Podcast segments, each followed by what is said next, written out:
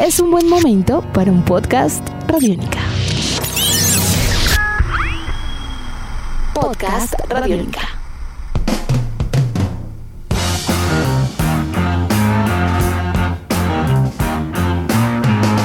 Bienvenidos a esta nueva emisión de Podcast Rock and Roll Radio, un producto de Radiónica desarrollado por el señor Andrés Durán, arroba Andrés Durán Rock, y quien les habla, Héctor Mora, arroba Mora Rock and Roll, bajo la producción de Juan Jaramillo, Jairo Rocha y la captura sonora de Jorge El Mono Gutiérrez.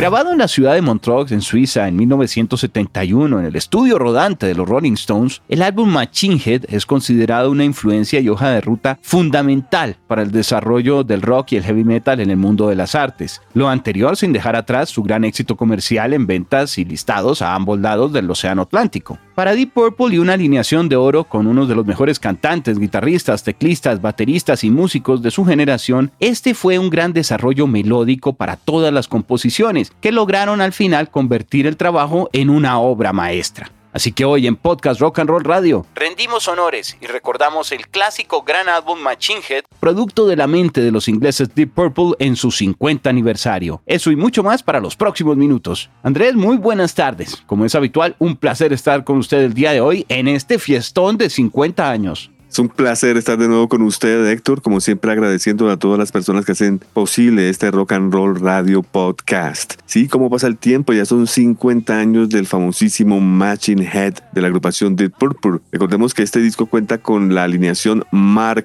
II. Para los que no lo saben, eh, Deep Purple acostumbró a marcar sus diferentes alineaciones de esta manera, Mark I, Mark II, Mark III, así como la velocidad de los cohetes.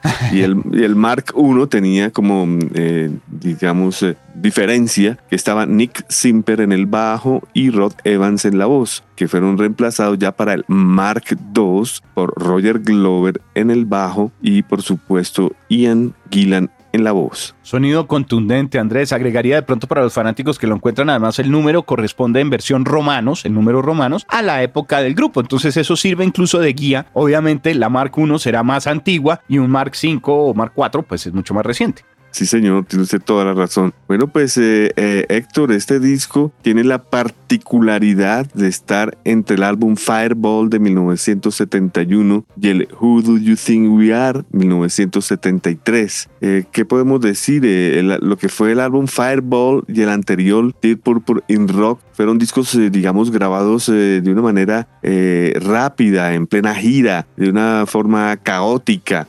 difícil. Y esto no quería repetirse, esta fórmula no quería repetirse para el Matching Head. Es por eso que la, agrupación decide eh, tomar un, diferente rumbo y quieren, en primer lugar, ahorrarse un poco de, libras esterlinas en, taxes, en impuestos, y deciden viajar a Montreux, allá al, famosísimo casino en donde se celebraba normalmente el Festival de Jazz de Montreux, el casino de Montreux, allá en, Suiza. Y pues eh, para lograr este propósito se había contratado el Rolling Stones Mobile Studio, ya estaba reservado todo esto. Lo único que estaban esperando realmente los integrantes de Dead Purple para comenzar a grabar este disco era una última presentación que iba a hacer Frank Zappa en este, en este lugar, en este sitio, en el Montreux Jazz Festival. Y justamente esa noche eh, al finalizar el concierto, alguno de los eh, presentes arrojó una luz de bengala y pues eh, comenzó a, a prenderse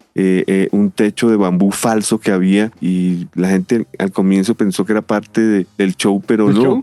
ya se dieron cuenta que, que, esto iba de verdad. ahí fue donde se dictaminó la alarma de, de, de fuego.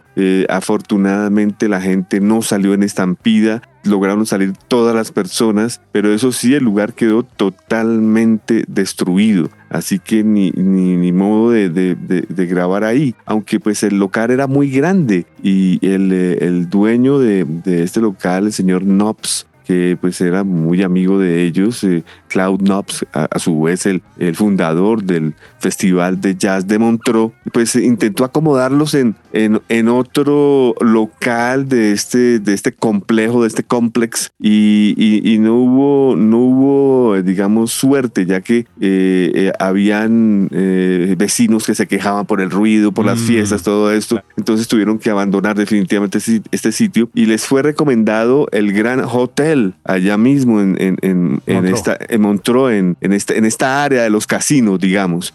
y, y, era un lugar ideal porque ellos estaban en diciembre y este hotel había cerrado puertas por el invierno Así que, pues digamos que recapitularon, volvieron a llevar el, Rolling Stones Mobile Studio y, pues fue también un, inconveniente, ¿no, Héctor? Porque eh, prácticamente tenían que caminar entre habitaciones, entre balcones, el cableado, todo esto, pues no fue fácil, pero se logró finalmente. Andrés, pues toda una aventura, además que, que inspiró muchísimas, eh, eh, digamos, historias y anécdotas que quedaron incluso transformadas en canciones de una manera majestuosa, porque Smoke on the Waters, que es uno de los grandes éxitos del grupo que está incluido en este disco además, ese humo sobre el agua, ya sabemos a qué humo se refería y a qué agua. Es el humo de ese incendio sobre el lago. Así es, el, humo se reflejaba en el agua y ahí está el famoso Smoke on the Water.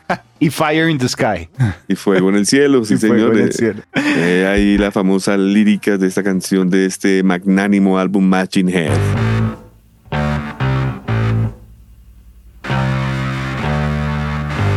Andrés, si, si bien tenemos claro, como usted nos mencionaba, que el grupo venía de un éxito muy fuerte también con el Fireballs justo dos años antes, eh, un trabajo muy bien reconocido, las cosas iban funcionando eh, casi que de manera majestuosa, ¿cuál sería la diferencia o el gran aporte adicional a lo que son algunos los cambios de alineación que usted mencionaba y demás? ¿Cuál sería ese componente musical que de pronto hace que este disco sea tan exitoso, entendiendo que el grupo igual venía con éxito y, y era de un gran nivel? Pero yo creo que aquí tiene que ver mucho el la parte técnica. Ellos, eh, mm. digamos, estaban eh, comenzando a conocer a un joven llamado Martin Birch, que pues como todos ustedes saben ya fue, fue convocado para este disco de nuevo. Eh, la producción es a cargo del grupo, pero ellos, eh, eh, digamos, se apoyaron mucho en, en este señor. en segundo lugar, la, el tiempo que, que se tomaron. Dice, dice Richie Blackmore que fueron tres, cuatro semanas. Entonces hay una gran diferencia, Héctor, entre grabar, entre, entre giras y de afán con taxímetro, a allá decir, bueno, aquí están en el famoso hotel, ya hicimos el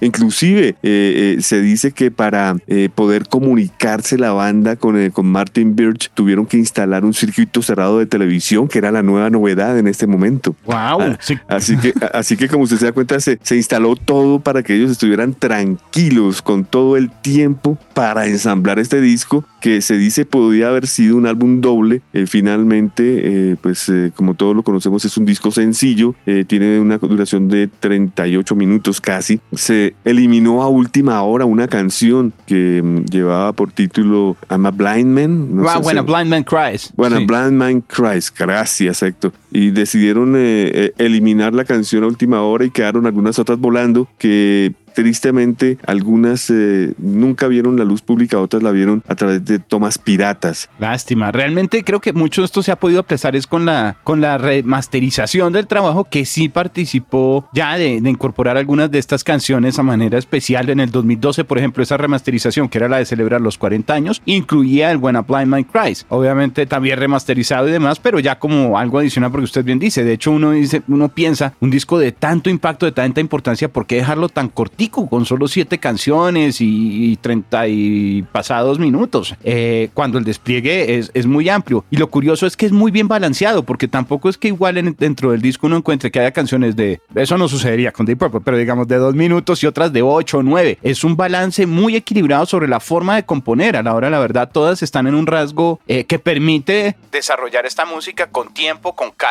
y con gran precisión. Claro, con todo el énfasis que usted nos cuenta que pudieron desarrollar durante la producción.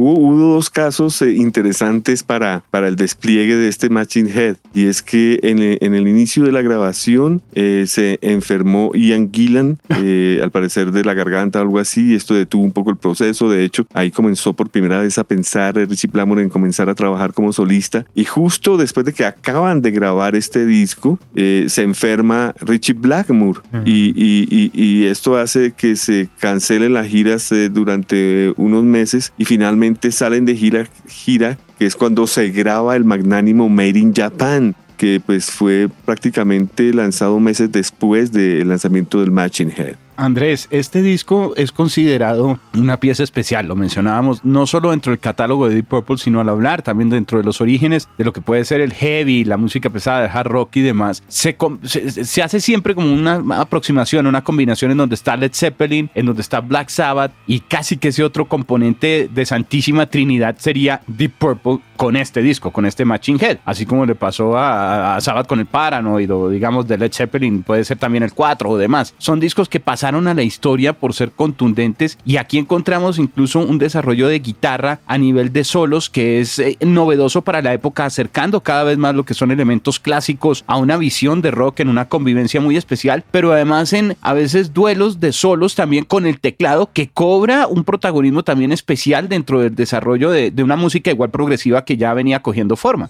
Todo esto bajo la mediación de Ian Page, el baterista, que a su vez es el dueño del grupo. Eh, los que hemos tenido el placer de ver a Deep Purple nos hemos dado cuenta que él siempre está marcando, eh, se acaban las canciones y él sigue tocando batería y todos tienen que esperar a que él, a que él pare y de, los, de, las pautas. Es, es, un hombre que, que al lado del que esté en el bajo, en esta ocasión Roger Glover, pues hace de las suyas en esa parte rítmica precisamente para que hayan improvisaciones inmensas, no solo de guitarra y teclados, Héctor, sino voces y armónica a cargo de Ian Gillen.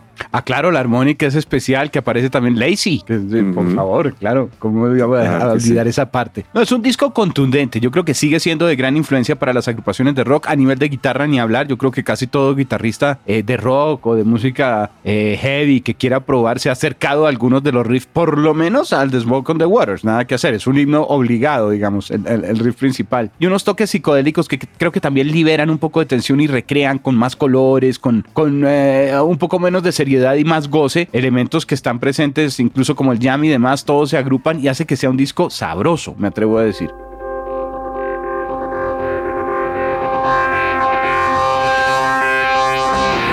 Hay que recordar la portada de este disco, que es una fotografía realizada por Shepard Cherbel, en donde él a través de un papel aluminio eh, pues hace el, eh, el título del álbum, ¿no? Deep Purple Machine Head, deja una parte del papel aluminio libre en la parte de abajo para que el grupo se ubique y se note el reflejo de ellos de una manera borrosa, muy, muy ingenioso este, esta portada. Sí, tiene un toque como psicodélico, ¿no? A veces le siente uno ahí algo incluso como de ácido Pink Floyd, pero bueno, es, eh, es especial y una carátula que con la imagen borrosa, como usted bien dice, de los integrantes pasaría también a la historia. El disco de abril, ¿no? Gateful con una cantidad de fotografías en blanco y negro. Yo siempre quedaba pensando ese incendio de qué será, porque precisamente hay una fotografía de un montaje en llamas y pues ya sabemos que era el montaje del concierto de Frank Zappa en el casino de Montreux. Pero pues sí, acá, acá está, yo creo que calculo unas 40 eh, fotografías en blanco y negro donde puede uno darse cuenta qué sucedía eh, eh, por esta época. Recordemos que este Matching Head fue ensamblado del 6 al 21 de diciembre de 1971. El disco, Andrés, sería exitoso también en su momento, hay que destacarlo, que lograría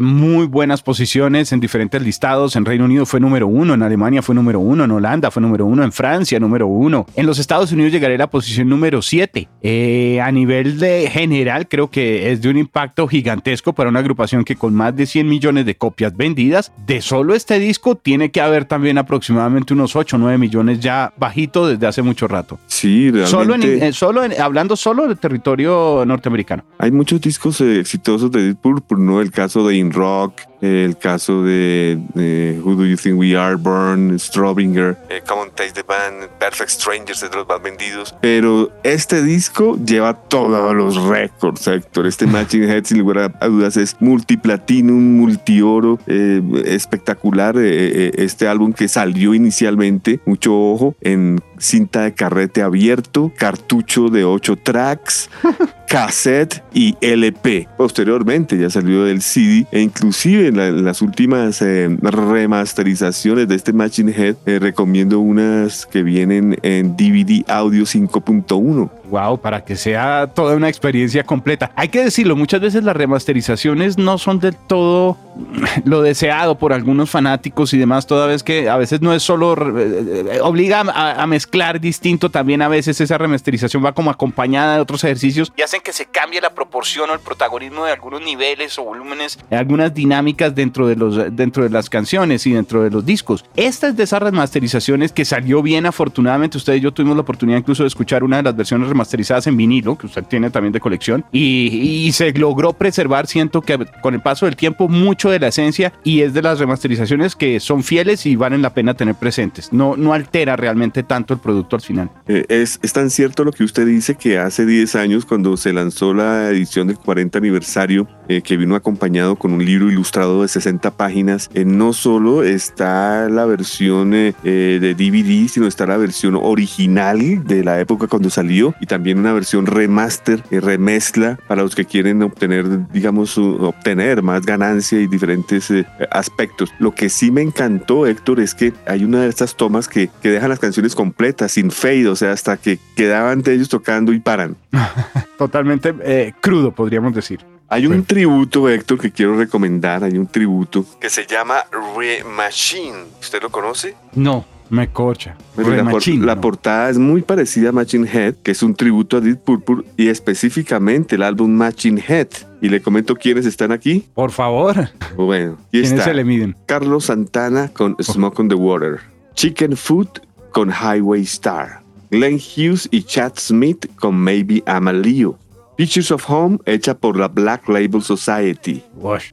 Never Before. Esta canción es de mis favoritas, Héctor. Ah, Acá hay un combo duro llamado The Kings of Chaos, los Reyes del Caos, que son Joe Elliott, el vocalista de Def Leppard, Leppard. Steve Stevens, el guitarrista de Billy Idol, Wow. Duff McKeegan, bajista de Guns N' Roses, y Matt Sorum, ex baterista de Guns N' Roses. No, eso es otro grupazo, por Dios. Ok.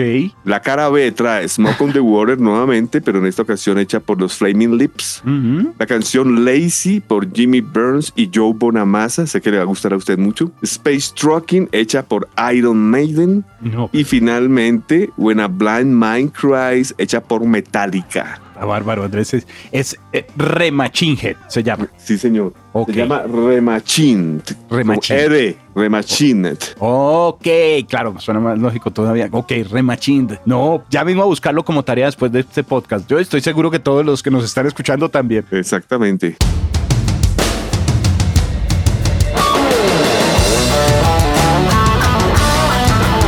Nos acercamos creo que al momento de disfrutar las canciones, porque si bien no son muchas, Sí. hay varias cosas para mencionar. Por supuesto, la primera canción, Highway Star. Esta canción fue escrita mientras eh, el, grupo, el grupo viajaba eh, en territorio británico eh, y se dice que el- el- el- la manera de componerla fue muy graciosa porque los managers de Dead Purple se la arreglaron para que algunos periodistas trabajaran, eh, viajaran con ellos en el, en el bus de la gira y pues eh, en uno de estos eh, episodios un, periodista le dijo, bueno, ¿y ¿ustedes cómo componen? Y llegó Richie Blackmore y, y comenzó a hacer el tan tan tan tan tan tan tan tan así, es fácil. Y, y- y- y el periodista quedó, ¿cómo así? Y bueno, sí señor, ahí comenzó, ahí fueron los primeros riffs de Highway Star. ¡Wow! Una gran historia, no sabía de ese detalle, porque es un inicio muy potente, de mucha velocidad. De hecho, creo que es la canción más rápida del disco. Sí, Eh, claro. Para abrir y dejar de una vez en una faceta totalmente grande, están los fraseos de guitarra clásicos. Yo siento que es como un desafío esa canción de principio. Para comenzar un disco, siento que es decir, aquí estamos y queremos plantear esto de una manera muy, muy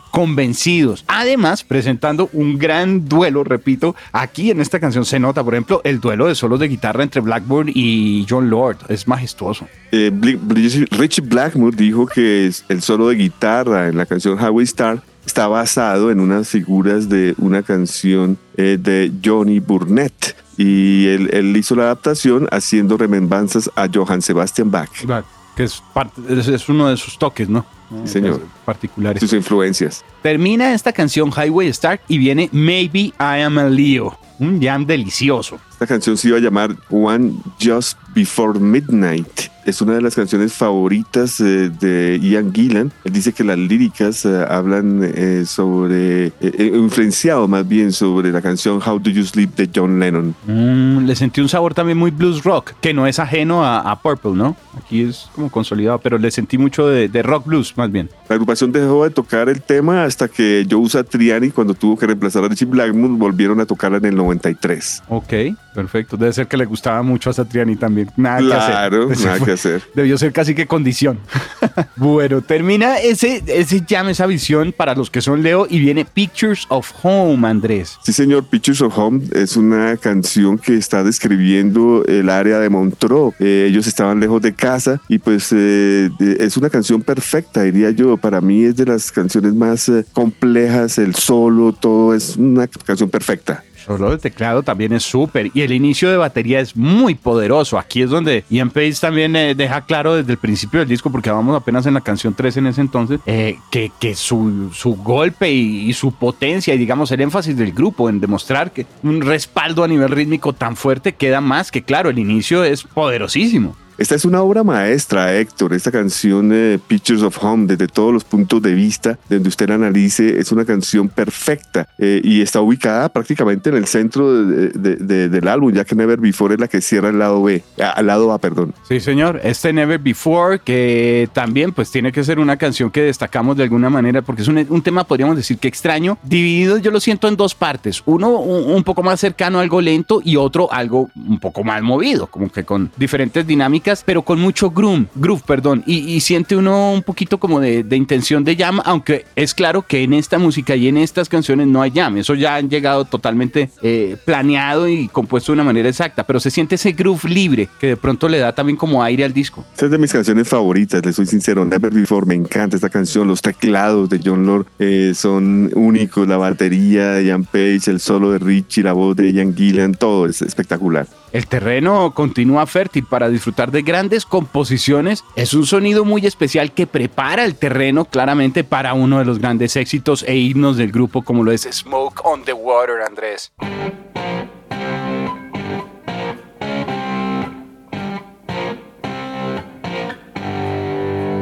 Sí, señor, la canción encargada de abrir la cara B del vinilo. Ya contamos la historia, habla sobre el, el famoso incendio en el, en el casino en, en Montreux, en donde se presentaba Frank Zappa y pues el resto esa historia es de las canciones más importantes en la historia del rock, yo diría, al igual que el riff. Sí, sin lugar a dudas. Un teclado también un poco psicodélico. Eso me parece interesante también para tener presente porque es otra visión dentro de cómo podrían abordar esos teclados. Eh, canciones potentes. Es una canción que llegaría al número 4 dentro de los eh, 100 norteamericanos. Es una canción que llegaría en el Reino Unido también a ser destacada dentro de los 10 primeros. Es una canción que llegaría incluso, Andrés, al, cada vez que ha habido como reediciones del Machine se acerca un poco a los listados, tanto en Estados Unidos como en Inglaterra. Va apareciendo, así sea un poquito arriba y demás, pero siempre cuenta con una gran acogida. Es tan importante esta canción, Héctor, que cuando Ian Gillan cantó para Black Sabbath, eh, Tony Iommi permitía que se tocara la canción Smoke on the Water. No, es todo un himno que nos prepara para una de las canciones más especiales también del álbum, en este caso frente a duración, porque es el tema más extenso, Lazy. Es de las canciones que más gusta del álbum. Esta canción iba a ser incluida en el álbum anterior y fue reemplazada por Ride That Neck. Así que inmediatamente los eh, integrantes del grupo dijeron, no, esta canción va para este nuevo álbum, la incorporaron. Eh, la canción eh, eh, es basada en una canción de Oscar Brown llamada Sleepy, en donde Richie Blackmon se inspiró para el solo de guitarra en la canción Stepping Out. La canción está diseñada para eh, improvisar y hacer solos extensos, ya sea de guitarra, ya sea de percusión, eh, ya sea de, de armónica. eh, es una canción muy especial. A esta canción yo le siento también algunos toques de rhythm and blues, con un poco más de rock, obviamente. Eh, la armónica que mencionábamos incluso al principio también le da un toque especial al, al sonido del grupo, una participación de Ian Gillan allí como también con su firma. Eh, siento que es una de las canciones más completas que que puede haber. De esta se hizo una versión muy famosa que es la del eh, Made in Japan, que sería pues, lanzado al poco tiempo también de lanzarse el álbum, casi que en el mismo año, eh, y que fue también muy popular. Pero la, la de estudio como tal, creo que tiene un encanto y una mística que complementa el disco porque nos vamos acercando casi al final. Sí, señor, Space Trucking, una canción cuyas líricas son de ciencia ficción, eh, frases sin sentido, pero que hicieron parte del repertorio de Deep Purple durante muchos años. Una de las canciones más queridas también por el repertorio y por, por el público y, y, repertorio siempre incluida. Debo confesarle, esta es de mis favoritas del disco, eh, sin lugar a dudas. Es un despliegue muy especial. Todos los instrumentos me encantan, la combinación como tal. Ese Space Trucking, eh, creo que también precisamente por ese aire de ciencia ficción que traía y de historia y demás, era como fácil que, que, que lograra contar con una aceptación por parte del público regular. Eh, es un tema muy, muy potente, es una canción que quedaría también marcada, yo creo que de manera especial para cerrar lo que viene a ser el disco en su edición clásica. Así es, es una perfecta canción de cierre. Luego en la versión remasterizada del 2012 le incorporaron When Blind Man Cries. Finalmente, se hizo justicia ahí como usted nos comenta. Eh, y tengo que confesarlo, creo que entiendo un poco eh, el por qué no quedó al final. Si uno la escucha es una canción rara. Para el resto de, los temas que están allí es diferente. Es diferente, es una canción totalmente diferente a cualquiera de las del álbum. Sí, porque es además como mucho más soul. Exacto, sí, es más soul, una canción totalmente tranquila. Lo que sí sé, Héctor, es que yo no conozco un solo libro, una enciclopedia de rock donde no le pongan cinco estrellas a este disco de Machine Head de Deep Purple. No, eso lo, mencionábamos, está dentro de la santísima trinidad del, del sonido y los inicios del rock. Es de una composición increíble, un disco que contaría con un respaldo importante para hacer que ese año de 1972 pues eh, fuera destacado también como uno de los grandes en la historia del rock, Andrés. Un álbum muy, muy potente y curiosamente pues tuvo tanta acogida que la banda igual que venía con un éxito, sacan este disco y todo, en ese mismo año es cuando presentan el Made in Japan, que lo mencionaba ahorita. Entonces eh, es un excelente momento porque los dos discos, si nos damos cuenta, son testimonios casi que fundamentales de la historia del rock y piezas de colección obligada para el amante de este género. Sí, señor, tiene usted toda la razón. es, es poderoso. Bueno, Andrés, aparte de invitar a nuestros oyentes a que escuchen el disco, que a la hora la verdad es muy digerible, es corto, las canciones, salvo Lazy, que es la, extensa, todas están dentro, incluso eh, en un tiempo que es eh, fácil de entender para, para todos los oyentes. No es tampoco un ataque progresivo tan saturado en cuanto a notas, o sea, hay trabajos más complejos de Purple incluso después que uno puede encontrar. Pero aquí creo que el, sabor y la esencia rockera prevalecen. Usted hoy por hoy, y siendo el fanático que es, que sé de Deep Purple, de hecho, eh, hemos estado hablando de ello, además tiene objetos autografiados, tiene los discos, tiene todo. Usted escuchó este trabajo de arriba abajo, los vio en los años 80, alineación originales y demás. Eh, bueno, cuénteme un poco qué, qué, qué, qué, siente hoy en día al darse cuenta que esta pieza tiene 50 años y que por lo visto sigue siendo recordada de la manera digna en el mundo del rock and roll. Siento como si el tiempo no hubiera pasado, Héctor. Son piezas maestras que son atemporales. Cada vez que escucho este álbum, mm, vuelvo a sentir lo mismo. No, no, no siento que sea una pieza eh, clásica, la viejera, no. Siento que cada vez que lo programo me llena de felicidad, me, llega de, me llena de, digamos, de regocijo. Es un álbum que, que eh, para mí es, es parte de, mi ADN, parte integral de, de, mi chip cerebral, de mi alma y de mi corazón. Me encanta, de inicio a fin, del Highway Star a la Space Trucking. En el 2014 se presentó también un box set, una edición especial, incorporando cada vez eh, más detalles, ya alrededor de lo que vienen a ser seis discos y demás. ¿Se habla algo en particular para para, este momento, estas cinco décadas y pensar de pronto en que haya quedado algo por fuera como para que tengan opciones de, volver a lanzarlo o realmente ya todo está contado en esta historia? Ya todo está contado en la historia, Héctor. Yo creo que si, salen cosas nuevas o algo, hmm, eh, tendrá que ser ah, entrevistas o cosas ya muy puntuales de mm. los partícipes de esta grabación. Ya como para el ultra fanático, digamos. Sí, señor. Bueno, pues Andrés, estamos llegando al final de nuestro podcast el día de hoy. Hay que escuchar este disco. Disfruté mucho además volverlo a, oír completo, eh, en su orden. Creo que es eh, un trabajo que hacía rato no me daba la oportunidad de disfrutar nuevamente así, completico en línea. Y ha sido nuevamente una inyección de gasolina, me atrevo a decir, para pensar que el rock and roll y la buena música prevalecen. Sí, señor, así es. Y me, me adelanto a su pregunta, Héctor. Antes de finalizar este podcast, una recomendación muy importante un DVD que salió el 27 de noviembre del 2002 que se llama Classic Albums Deep Purple The Making of Machine Head. Como lo dice su nombre, es un documental en donde se narra la historia de cómo se grabó este disco y pues van contando canción por canción. Es espectacular, lo recomiendo de verdad. Para prestar eh, mucha atención. Bueno, pues vamos llegando creo que al final de nuestro podcast, un producto desarrollado por Radiónica a través del señor Andrés Durán, arroba Andrés Durán Rock, quien les habla Héctor Mora, arroba Mora Rock and Roll, bajo producción de Juan Jaramillo, Jairo Rocha y la captura de Jorge El Mono Gutiérrez, que sé que han rockeado con este especial también de manera particular, Andrés. Y bueno, creo que no queda nada más por decir vernos en una próxima oportunidad. Eh, eso sí, creo que más que contento de recordar este trabajo a su lado. Le recomiendo el último disco de, de Deep Purple, Turning to Crime, un disco de covers que salió el 26 de noviembre del 2021.